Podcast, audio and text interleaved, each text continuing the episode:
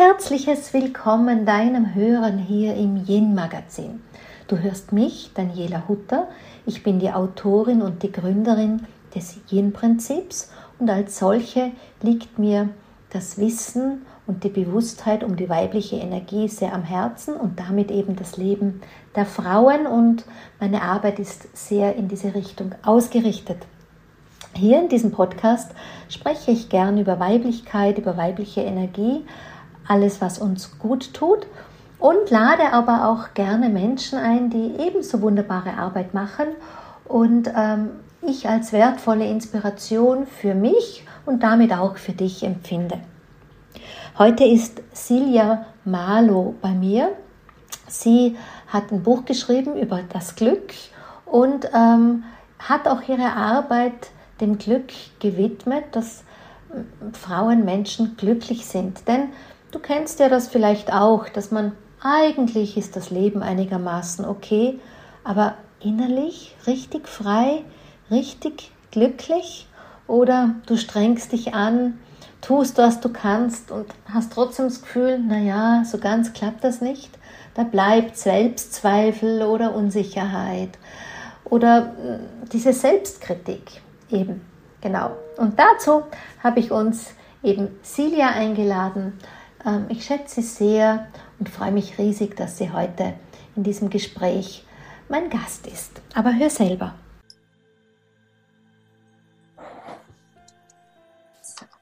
Hallo Silja, ähm, große Freude, dass wir uns endlich wiedersehen. Ist schon eine Zeit her. Und ich muss auch ehrlich gestehen, ich sah dich immer wieder mal, aber als ich dein Buch sah, wusste ich, das ist der Moment, auf den ich unbewusst gewartet habe. Ja, und dann habe ich dein Buch vom Verlag bekommen zum Lesen und ich war tief berührt.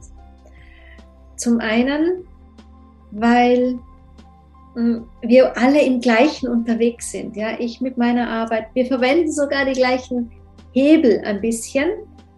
Aber dein Buch ist sowas von wunder, wunder, wunderschön und ansprechend.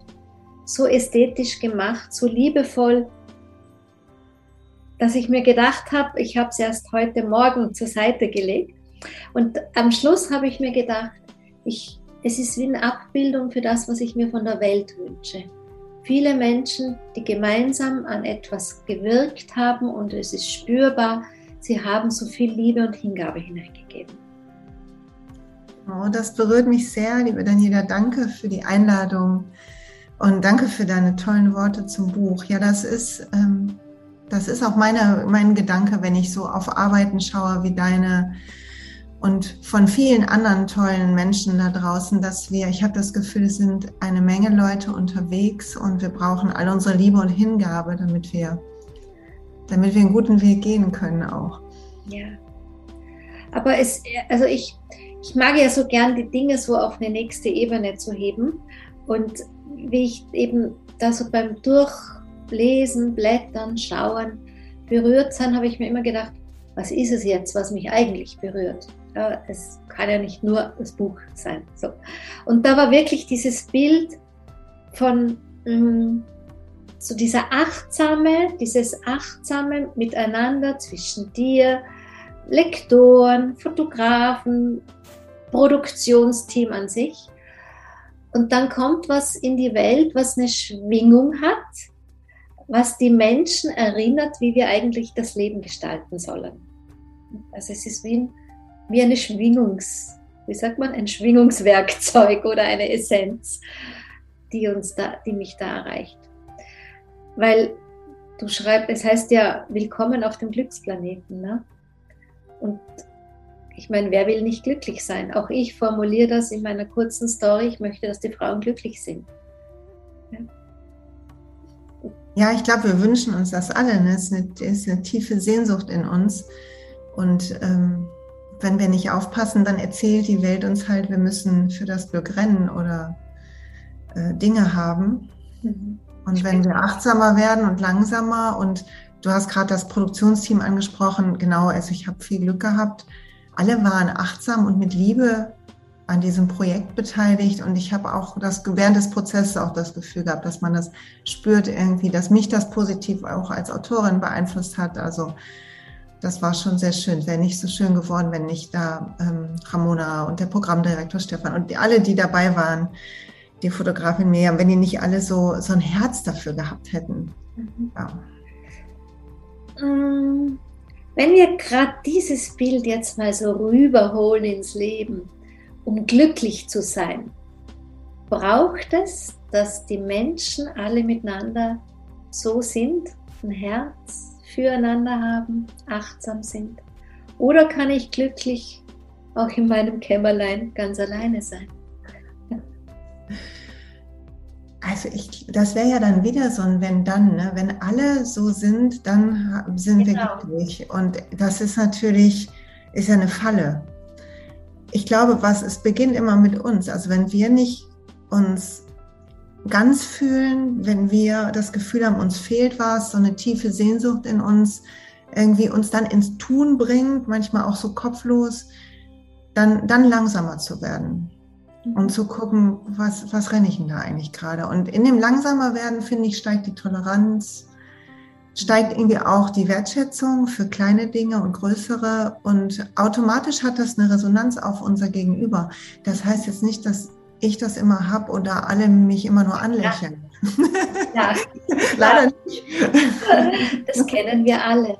Aber weißt du, ich denke, ich glaube, es gibt fast nichts, über was ich so viel, also außer dem Yin, über so viel nachdenke wie Glück, ja, glücklich leben, glücklich sein, weil ich so glücklich bin, ja, und denke mir immer, was habe ich, was andere nicht haben oder was mache ich, was andere nicht machen und was will, soll ich kommunizieren, um es begreifbar zu machen für andere, dass sie auch glücklich sein können, weil das wünsche ich mir ja für die Welt irgendwie. Und trotzdem finde ich, es ist manchmal ganz schwer zu greifen. Absolut. Ja, das finde ich auch. Also absolut. Das braucht ein, ein genaues Hingucken irgendwie, bei mir zumindest. Und in dem Prozess, wenn man so einen schönen Moment hat, wo man so denkt, oh, die Welt ist so weit und ich fühle mich weit und weich und klar, dann ähm, denken wir nicht drüber nach, wie kam ich hier hin, sondern das Schöne, das Gefühl kommt ja, weil wir den Moment genießen. Also müssen wir in unserer Arbeit zwischendurch hinschauen und sagen, okay, was hat mir das ermöglicht? Das habe ich versucht in dem Buch zu teilen. Ich glaube, das machst du mit deiner Arbeit ja auch ganz hingebungsvoll, zu sagen, okay, was sind so die Prinzipien, mhm. die ich in meinem Leben habe und die mir gut tun und die, die Wahrscheinlichkeit ist groß, dass wir damit was weitergeben, was jemandem anderen gut tut und jeder darf ja seine eigene Note reinbringen. Also jemand, der mein Buch liest, kann ja daraus dann wieder seinen eigenen Weg machen. Ja, klar. So, glaube ich, bereichern wir uns alle gegenseitig. Mhm. Ähm, du arbeitest ja auch als Coach, ne? Ja. Und als Glückscoach sozusagen. so steht es nicht alle Coaches. so steht es zumindest in dieser Autorenbeschreibung drin. Ähm, kennst du das auch, dass Leute sich puh, beschwindeln? Das, das, Gerade wie ich vorher gesagt habe, also ich, ich höre oft sowas von Frauen wie immer wieder, ja, und das, das geht mir schon gut und dann ich bin zu Hause, ich brauche ja niemand und dann habe ich vielleicht meinen Hund oder meine Katze, Partner, die Ehe ist jetzt über den Berg gegangen, ähm, die ist auch nichts. Und ich sitze dann manchmal so da und denke mir, hm, bist du schon ehrlich mit dir? Bist du, was ist so? Ja. Als Außenstehender sehen wir ja viel und gerade die, die uns damit beschäftigen, was eigentlich alles möglich wäre. Ne? So. Ja, total. Also ähm, das ist, glaube ich, für uns alle eine Herausforderung zu gucken, wann wir uns was in die Tasche schummeln. Mhm. Oder weil das unser Ego auch gut findet, wenn wir es im Griff haben. Und Glück ist ja nicht mehr nur ein Zustand, den wir in uns finden wollen, sondern mittlerweile ja auch ein gesellschaftliches Ziel. Also man muss ja glücklich sein und erfolgreich. So, mhm. das holt ja das Ego voller Kanne rein. Und ähm, ich als Coach höre ich das an und ich finde, es ist dann auch schwierig zu gucken, wo ist jetzt meine eigene Werte. Genau. Werteskala, wo ich sage, oh, das brauche es aber fürs Glück. Und wo ähm, kann ich jemandem helfen zu fühlen, ob das stimmt? Also ich versuche, dass Leute, dass ich, dass man fühlen kann. Und es mag ja sein, dass das für den Moment alles gut ist mit der Katze und ohne die Ehe. Ja. So. kleinen Räumchen. Das, das, weiß ja nur der Mensch. Also wir können ja unsere Wege nicht vorhersagen. Und ich ähm, glaube, wir sind da auch alle, ich möchte mich da überhaupt nicht ausnehmen, so konditioniert auch in Idealen, wo wir meinen, ähm, es muss etwas irgendwie sein und unsere Welt da so hinpressen wollen. Das, das lerne ich auch noch jeden Tag, mich da zu entspannen. Hm. Ich habe ja in der hm, Vergangenheit schon etliche so Charity-Reisen gemacht wo ich, ich unterstütze ein Projekt in Kalkutta für Kinder und war da schon mehrmals. Und viele der Kinder kommen, deren Eltern oder Mütter leben in den Slums natürlich, die Mütter in der Prostitution. Und wir haben auch das schon gesehen, waren an diesen Orten und ich war immer tief berührt. Ne? Diese Menschen nach unserem Messen in so viel Leid, ja. so viel Armheit, Armut und Unglück ein strahlendes Lächeln, ein offenes Herz und Anti, I am so happy, ja. Äh, wo man auch dann, also da habe ich gelernt, Glück ist wirklich ein Inside-Job, wenn du mal überlebst. Absolut. Ich glaube auch, dass wenn wir, also wenn wir auf solche Beispiele gucken, muss ja nur an die Grenzen gerade schauen, was ja. da in Flüchtlingslagern los ist und welches Leid und welche Entbehrungen da auch notwendig sind, durchgestanden werden, notwendig sind, nicht durchgestanden werden. Und wenn du dann guckst, in unserer Welt, wo wir scheinbar alles haben, ist das Glück nicht mehr und nicht weniger. Es ist vielleicht bequemer, das Leben. Mhm. Aber das Bequeme macht ja nicht unbedingt glücklich. Mhm. Sondern ganz, also ganz viele Leute, mit denen ich spreche, ob das jetzt Freundinnen sind oder Klienten oder Kollegen, Kolleginnen, einfach das ist so eine Suche nach Sinn und nach Ankommen in uns. Und die kann einfach kein, kein Haus und kein, auch kein äh, ähm, Idealpartner oder so in uns finden. Das macht es alles schöner, aber nicht, das findet das nicht in uns. Weißt du, was ich meine? Ja, ich weiß, was du meinst. Ganz klar, das ist am Ende ein Inside-Job wieder, ne? So wieder wirklich. Absolut, genau richtig gesagt hast du es ja. ja. Ähm, woran liegt es, also deiner Meinung nach, aus deinem Beobachten, was, was macht es denn, dass wir scheinbar verlernt haben, glücklich zu sein, aus uns heraus, selbstverständlich? Wie siehst du da als Also ich glaube, dass äh, unser, unser Tag einfach viel zu voll ist. Mhm. Viel zu voll mit Informationen, mit Zeitplänen, mit Hektik und Lärm. Mhm. Und dass wir, wenn Glück ja ein Inside-Job ist, dann müssen wir ja die Chance haben, nach innen zu gehen. Und auch wenn jetzt, ich freue mich total darüber, dass immer mehr Leute meditieren, das ist richtig toll. Mhm. Alle bitte, die das hören, go for it und gleichzeitig mit zehn Minuten am Morgen dann wieder ins Hamsterrad zu steigen, so, das, das macht es vielleicht nicht ganz. Es ist ein toller Anfang, aber zu lernen irgendwie, dass wir dem Drang dazuzugehören oder ähm, etwas zu tun, damit wir uns nicht unwohl oder ängstlich fühlen, dass wir dem lernen, den zu fühlen und gleichzeitig trotzdem langsamer zu werden und zu sehen, dass das auch eine Illusion ist. Mhm. Dass das alles alte Muster manchmal sind oder auch einfach eine Angewohnheiten. Also es muss ja gar nicht immer ein Trauma aus der Kindheit sein. Manchen Mist haben wir uns auch einfach angewohnt. Ne? Das ist der Blick morgens direkt aufs Handy und all solche Sachen. Ja, genau. Da sprichst du mir sehr aus dem Herzen, weil ich denke mir oft, boah, welche Last muss eigentlich unsere Kindheit ständig tragen? Wie kommt denn die Kindheit dazu? ja, äh, irgendwo stehen ja doch auch liebevolle Eltern, die ihren besten Job gemacht haben, nach bestem Wissen und Gewissen. Am Ende war es ihr Bestes.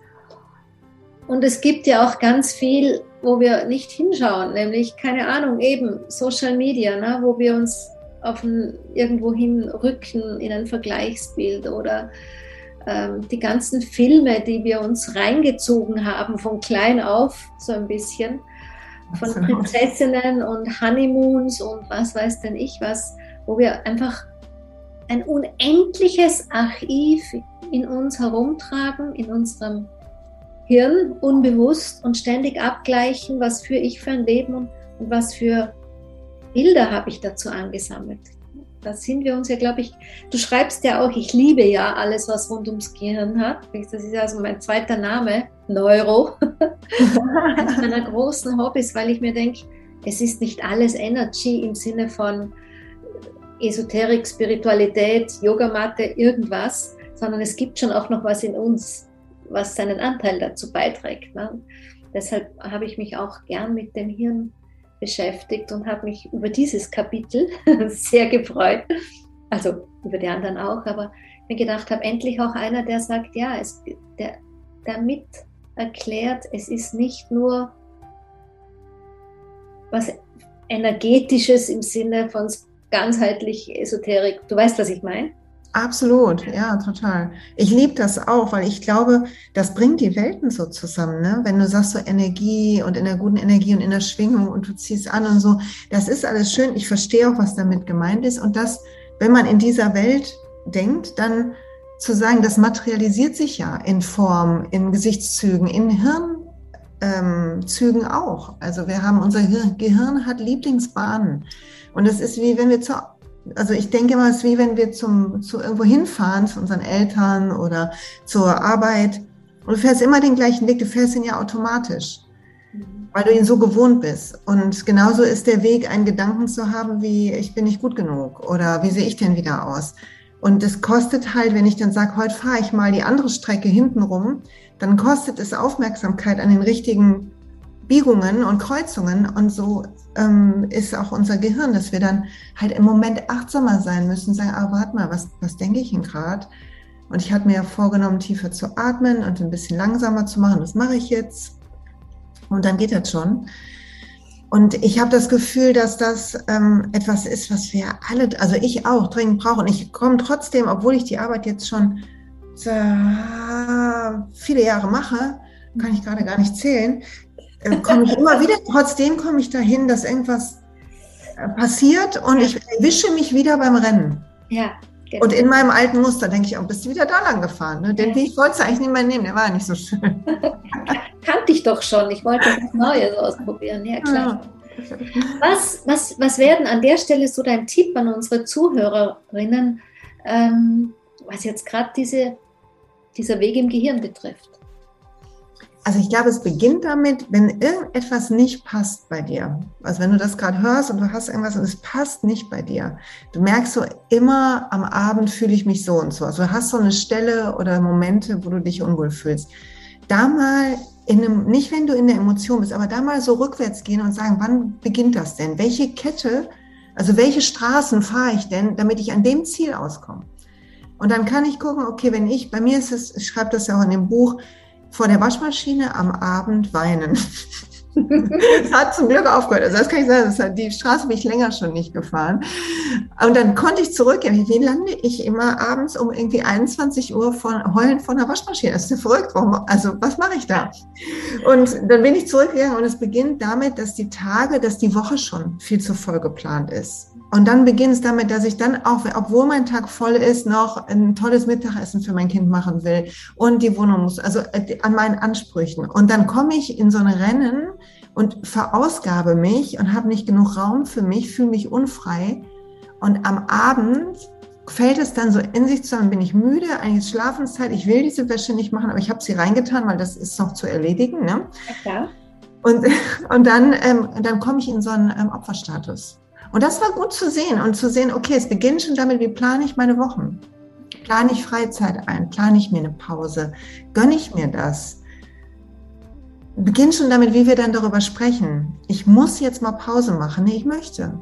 Ja. Pausen sind Lebensqualität. Ich mache so viel Pausen, dass sich die Arbeit nicht nach Arbeit anfühlt. Das wäre ein gutes Ziel.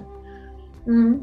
Mir, also ich im Yin formuliere es ja ähnlich. Darum sage ich, ich, an vielen Stellen des Buches dachte ich mir, eigentlich geht es immer wieder um dasselbe, ja, aber vielleicht auch, weil ich als Frau das Buch gelesen, gelesen habe und natürlich reflektierst du es in ein weibliches Leben hinein und in die weibliche Arbeit. Ähm, aber im Yin zum Beispiel lehre ich ja wirklich mit Nachdruck dieses Modell von Autofahren und Tankstelle. Ja, Yin bedeutet vorher tanken ja, und nicht das Auto durch die Gegend schieben und hinterher tanken. Also ich, damals, Tolles Bild. Ja, wie ich damals recherchiert habe für das Buch, hatte ich mit einem mit, mit, mit Rüdiger Dahlke, der hat gerade das Buch rausgebracht, Bore-out. Und der war da in Kitzbühel und dann hatte ich mit ihm geschaut, hatte ich ihn gefragt, wenn ich das richtig verstehe ähm, und wir mit unserer Energie richtig haushalten täten, würde es kein Burnout geben. Zumindest ganz viele Burnouts nicht. Und habe ihm dann mein Yin-Modell erklärt. Sagt er, ja, du hast recht. Also so also eine ganz kurze, aber quasi, wenn du immer vorne her schaust, du tankst die Energie auf und rennst nicht irgendwie dem, der Pause entgegen, sondern du hast deinen Freiraum, wo du quasi dich näherst und aus dem gehst du dann in den Tag und dann gehst du aus dem heraus erst zur Waschmaschine. Das verändert, also das kann ich von mir erzählen.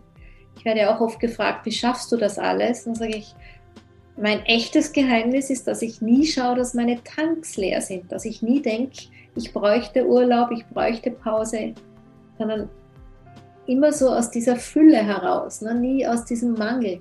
Immer zu schauen, ist genug da. Das ist so wahr und gut ausgedrückt. Das Beispiel liebe ich. Vor allen Dingen das Bild von dem Auto schieben.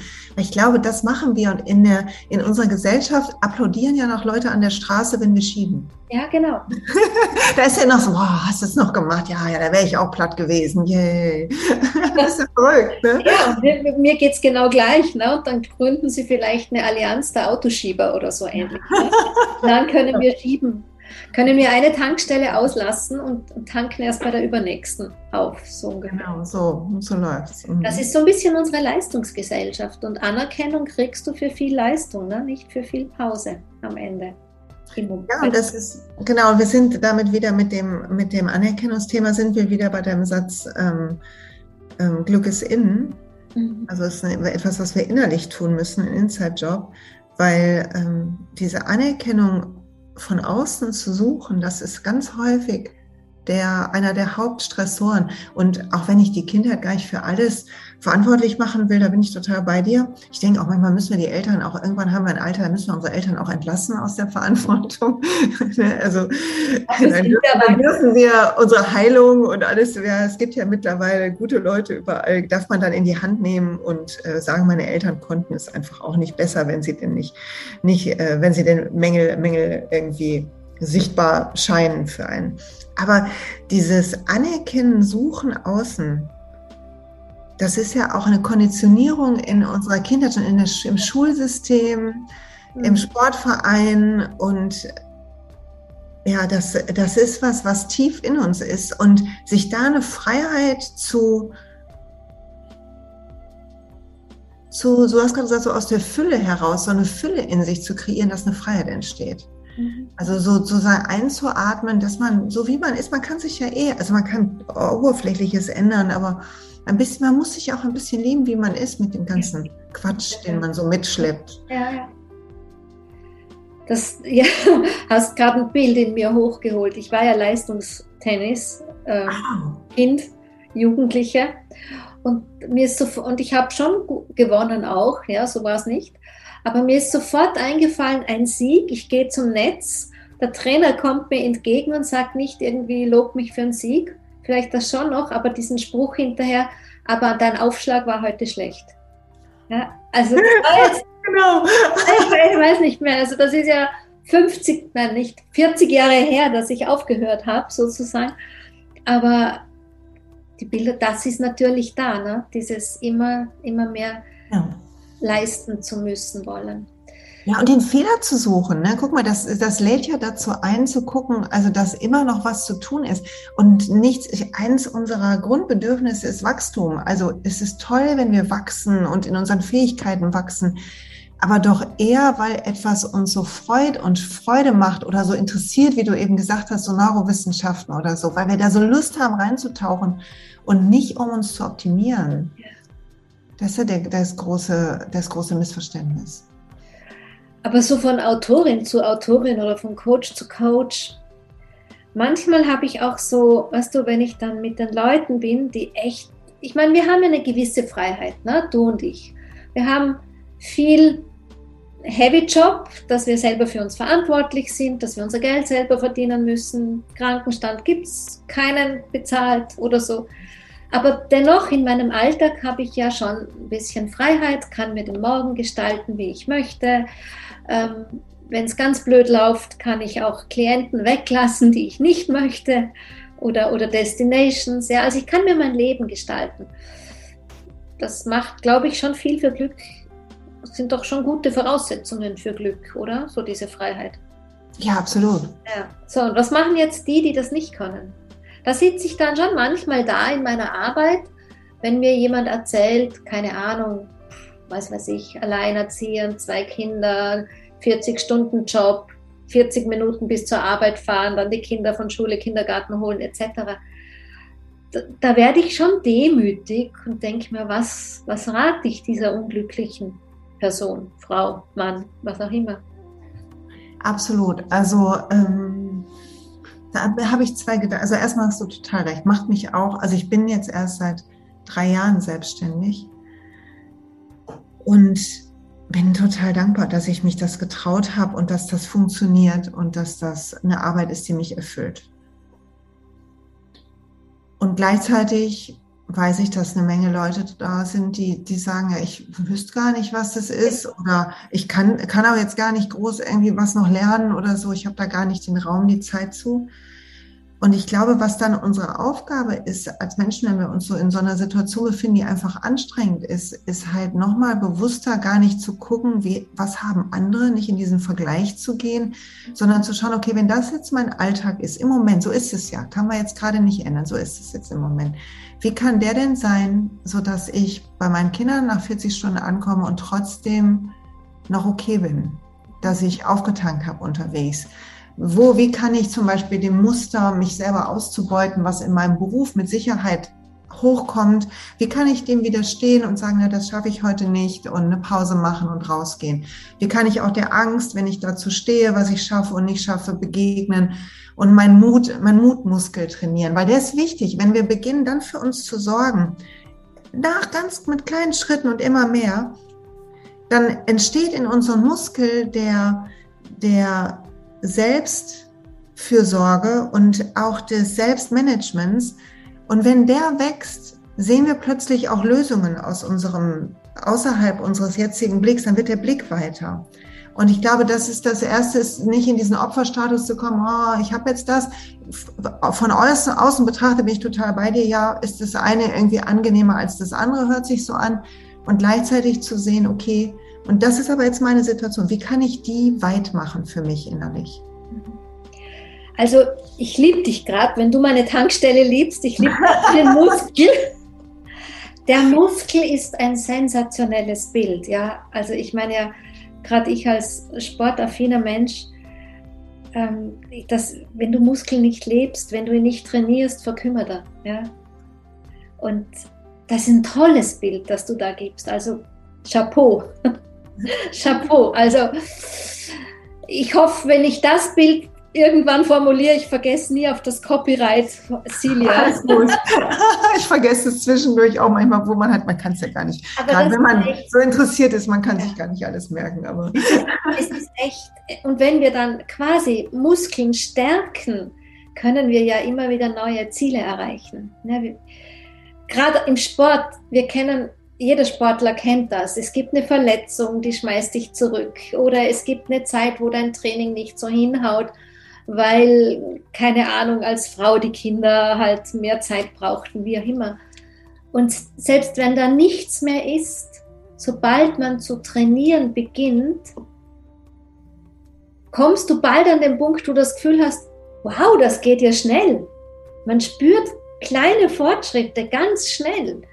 Und ja. plötzlich macht man so einen Paradigmenwechsel. Ja? Plötzlich kannst du, äh, die letzten, weiß ich nicht, ist eine Viertelstunde Laufen eine große Herausforderung und plötzlich laufst du zehn Kilometer ohne Probleme. Ja, und das mit diesem Mutmuskel oder auch Selbstwertmuskel, das mit einem Muskel in Bild zu bringen, finde ich genial. das freut mich, danke dir. Das macht es eben auch wieder so greifbar. Ne? Es ist nicht nur so ein Energy Talk, sondern es macht es wieder so manifest, finde ich. Man holt es so zum Körper her. Ja, danke dir. Ja, und ich erlebe das bei mir. Ne? Also es gibt Dinge, die muss ich halt wirklich, die darf ich üben, sonst verkümmern die ruckzuck wieder. Also wenn ich, wenn ich nicht darauf achte, ich bin klasse, also man lehrt ja, was man selber, äh, also ich lehre, was ich selber, was mir hilft oder was, was mir geholfen hat in dem Buch. Und wenn ich nicht, ich bin immer jemand, der, sobald Anspannung kommt, der Lust hat, mehr zu tun, der sich halt ausbeuten will. Und das ist halt, diese Achtsamkeit auch so zu haben und das zu bemerken, mal klappt das mal nicht, sich dafür auch nicht fertig zu machen, sondern irgendwie dran zu bleiben, wie beim guten Training. Da ist man auch auf einem Plateau und bleibt ja trotzdem dran, ändert vielleicht einen Impuls oder so. Ja, genau. Schön. Du schreibst ja auch in deinem Buch viel über, also viel, aber ein schönes, schöner Bereich über Atem. Ja? So mhm. quasi, Atem ist viel oder kann uns viel geben. Kannst du uns davon ein bisschen als Inspiration an der Stelle erzählen? Oh, super gerne. Ähm, Atemübungen habe ich ewig unterschätzt. Also ich habe ganz viel in meinem Kopf gearbeitet mit den ähm, Techniken, die da auch im Buch drin sind und habe mich meinen Vergangen, meiner Vergangenheit gestellt, geguckt, dass ich Gutes irgendwie mehr wachsen lasse, so im inneren Garten. Und habe aber diese Brücke zu meinem Körper und meinem Energiefeld, die der Atem einfach ist, so wirklich nicht richtig ernst genommen. Als Yogalehrerin muss ich jetzt so mal peinlicherweise sagen. Ne? Ja. Aber auch als wenn man den Yogalehrerschein hat, man ist ja nicht fertig, ne?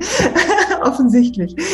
Und als ich dann vor einigen Jahren da tiefer eingetaucht bin durch, durch gute Lehrerinnen, die ich auch hatte und gemerkt habe, was es für einen Unterschied macht, wenn ich am PC sitze und ich bin da, oh, und das klappt irgendwie nicht und so weiter, und ich gehe ein Stück zurück und ich nehme einfach drei so richtig tiefe Atemzüge. Also lass die Luft durch die Nase reinfließen. Wer da jetzt gerade zuhört, macht das einfach mit. Und fühl, wo das überall Raum schafft. Innen, fühl das einen Moment, lass es dann ganz langsam wieder raus. Und automatisch bin ich ja bei meinem Körper, bin ich in mir. Mhm. Und kann und krieg ein bisschen Distanz zu dem, was ich meine, was außerhalb von mir gerade so wichtig wäre mal unabhängig davon, dass mein Sympathikus, also mein ähm, Nervensystem sich beruhigt, ich eher mit tiefem Atem in dieses restaurative, in dieses Tankstellenmodus kommt, um in deinem Bild zu sein. Ja. Und, ähm, und auch unser Gehirn ja dann einen Impuls bekommt wieder vom Körper, dass keine, es ist keine Bedrohung in der Nähe sozusagen, du kannst dich ja. beruhigen, was wieder andere Gedanken möglich macht. Also es ist ein Zirkelschluss. Mhm. Und das, ähm, bedeutet mir ganz viel. Also Atem ist, der kann uns wach machen, der kann uns entspannen, der kann helfen beim Einschlafen. Also wir können eigentlich alles machen mit dem Atem. Wir haben eigentlich alles immer dabei. Ich wollte es gerade sagen, weil den Atem haben wir immer mit. Ne? Genau. Ich, ich gebe das ja auch ganz oft und du hast ja jetzt mit diesen paar Sätzen ganz viel Yin angestoßen, was ich formuliere, wenn ich sage, ja, du kommst zur Ruhe, ist Yin. Ja, innerlich wird es weit, ist Yin. Man löst die Anspannung, also das Lösen ist Yin. Ne? Spannung wäre das Yang. Also deshalb habe ich uns so nahe gespürt in dem Buch. ähm, aber ich habe ja auch im Podcast schon ganz viele tolle Menschen hier gehabt. Gerade jetzt vor kurzem zum Beispiel Chris Sorel. Ich weiß nicht, ob du ihn kennst. Er kommt auch aus dem Leistungssport und er ist Schlafcoach und ähm, hat ein Buch, ein Konzept über Tiefschlaf, weil wir nur im Tiefschlaf wirklich in dieses Näheren, also in dieses Transformierende gehen, wo der Körper sich wieder aufbaut. Das war meine Brücke zum Yin. Und auch er hat, obwohl ich ihn jetzt, er kommt nicht aus unserer Szene, also nicht so direkt mit Yoga und so, zumindest nicht auf den ersten Blick, aber auch er hat ganz viele Atemübungen für untertags, damit wir nachts gut schlafen. Also Spannend. Atem ist sowas Essentielles und ich hatte es früher intuitiv, wenn die Leute so einen Notfallkoffer von mir brauchen. Was soll ich denn machen, wenn? Und ich auch nicht wusste, was sagen, habe ich oft formuliert, ja, atmen. Ich atme dann einfach. Oder wenn ich, wenn ich zornig bin, dann das Erste, was ich mache, ist, den Zorn zu fühlen und ihn dann aber ab oder auszuatmen, ja, mit dem Atmen auch abfließen zu lassen. Weil ich oft nicht ja, weil ich, wie soll ich sagen, ich, ich hatte keine bessere Antwort als Atem.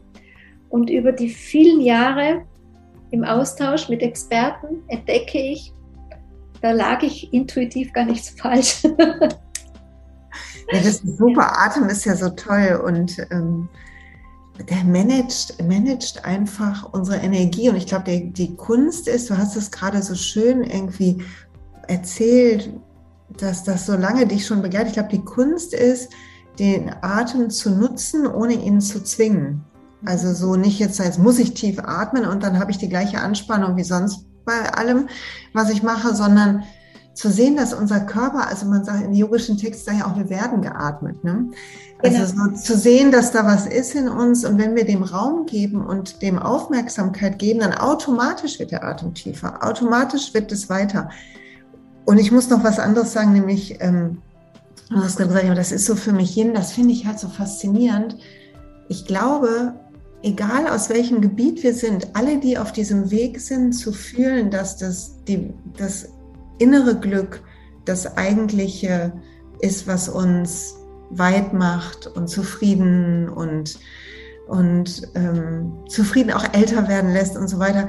Alle, die da unterwegs sind, egal ob das Biologen sind, ob das Yin heißt, ob das wie ich aus dem Coaching oder so kommt, also egal wo wir stecken, wir haben vielleicht unsere eigenen Begriffe und unsere eigenen Erklärungen und es sind, aber es ist trotzdem reden wir alle über das Gleiche und der Kern ist immer gleich. Also es ist ja auch bei den alten Texten so. Und das ja. finde ich so toll, dass so die Wahrheit ist eigentlich einfach und du kannst in dieser Vielfalt heutzutage von Leuten, die dazu aufwachen und sich auf den Weg machen, kannst du, du kannst da auswählen, was dir am meisten mit dir resoniert, mit deiner Konditionierung, was dir am leichtesten ist und kannst den Weg gehen, bis du merkst, oh, jetzt ist mal wieder Lust auf was anderes und dann kannst du zu, zu einem anderen Blümchen hüpfen und den Rest vom Nektar einsammeln irgendwie.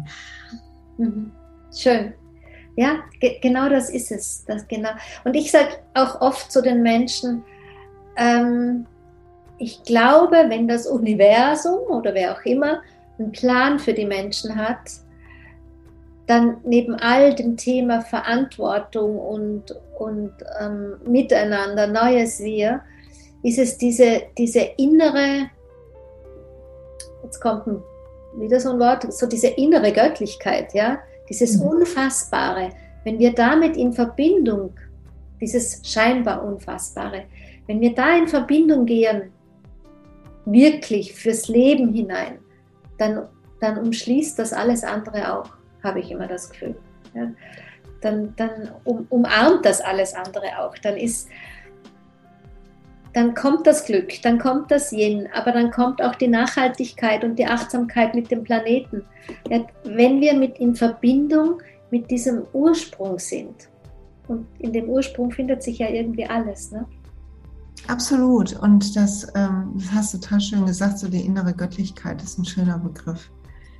So die, ähm, ich mag total das, was Eckart Tolle dazu sagte. Er sagt ja, es gibt immer zwei Ziele und das eine ist ja sehr viel wichtiger, so das erste Ziel und das ist in eine neue Erde, sagt er das.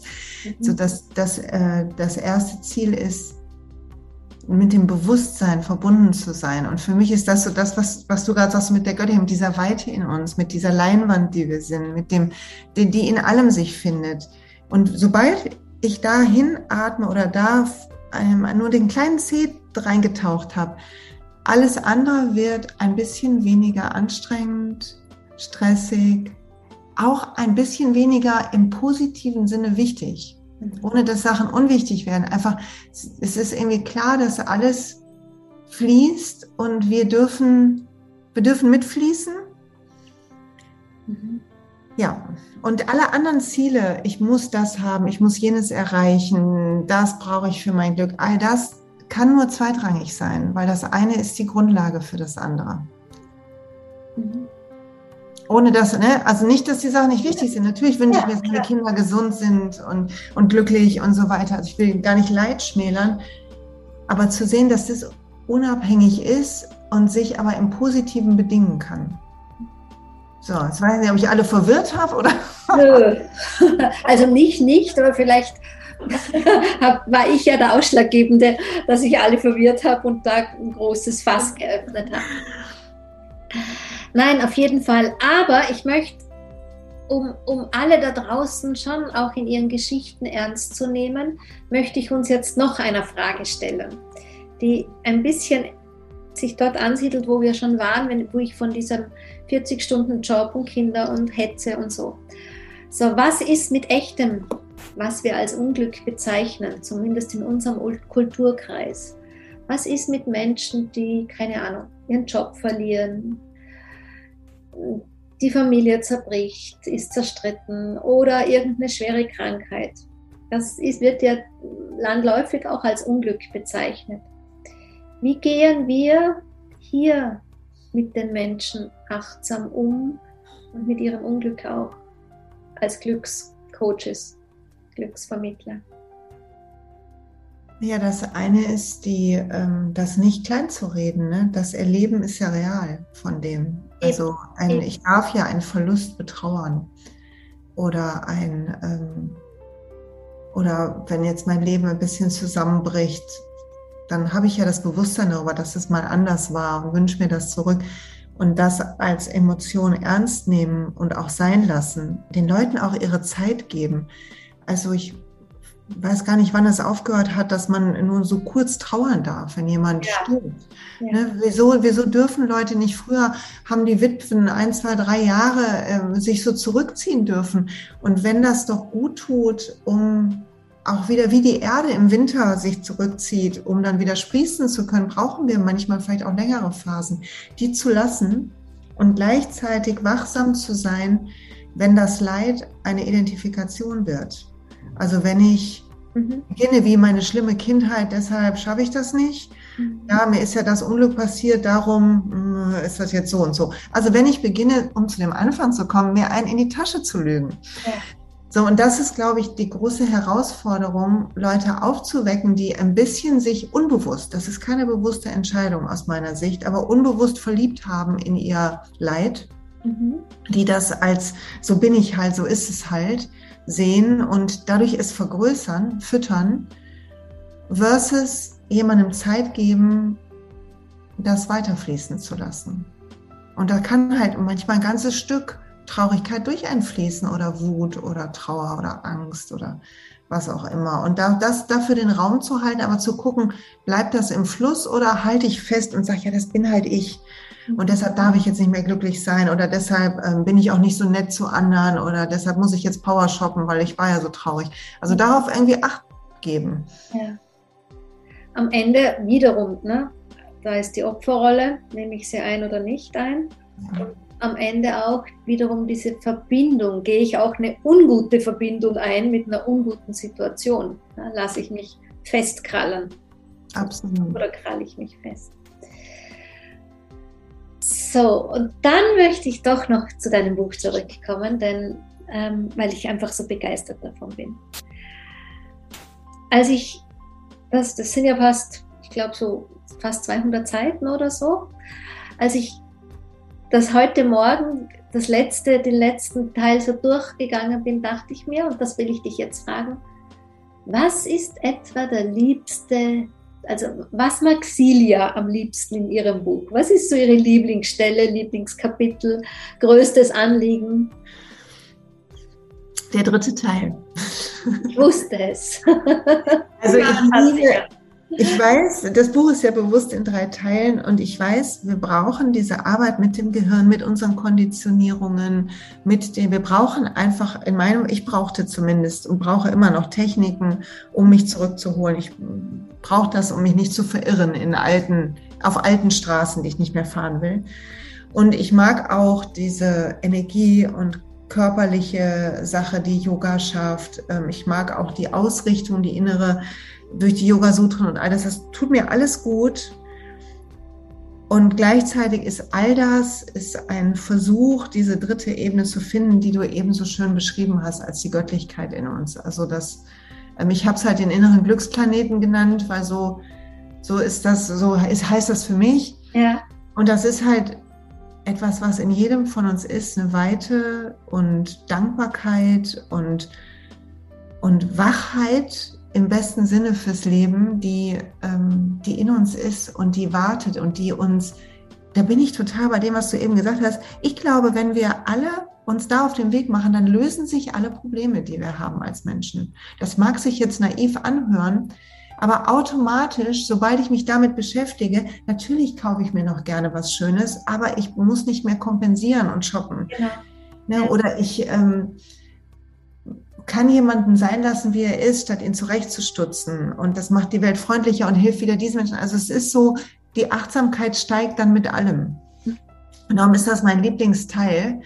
Und der ähm, kommt, das Beste kommt halt zum Schluss. So. das hast du schön gesagt.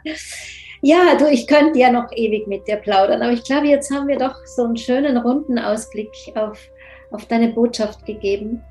Und ich meine, was gibt es für eine schönere Botschaft, als die Menschen an ihr Glück zu erinnern, im Sinne von wirklich dieses Gefühl des Glücklichseins. Ne? Es ist ja nicht so, wir in Österreich sagen immer, das Glück ist ein Vogel. Ne?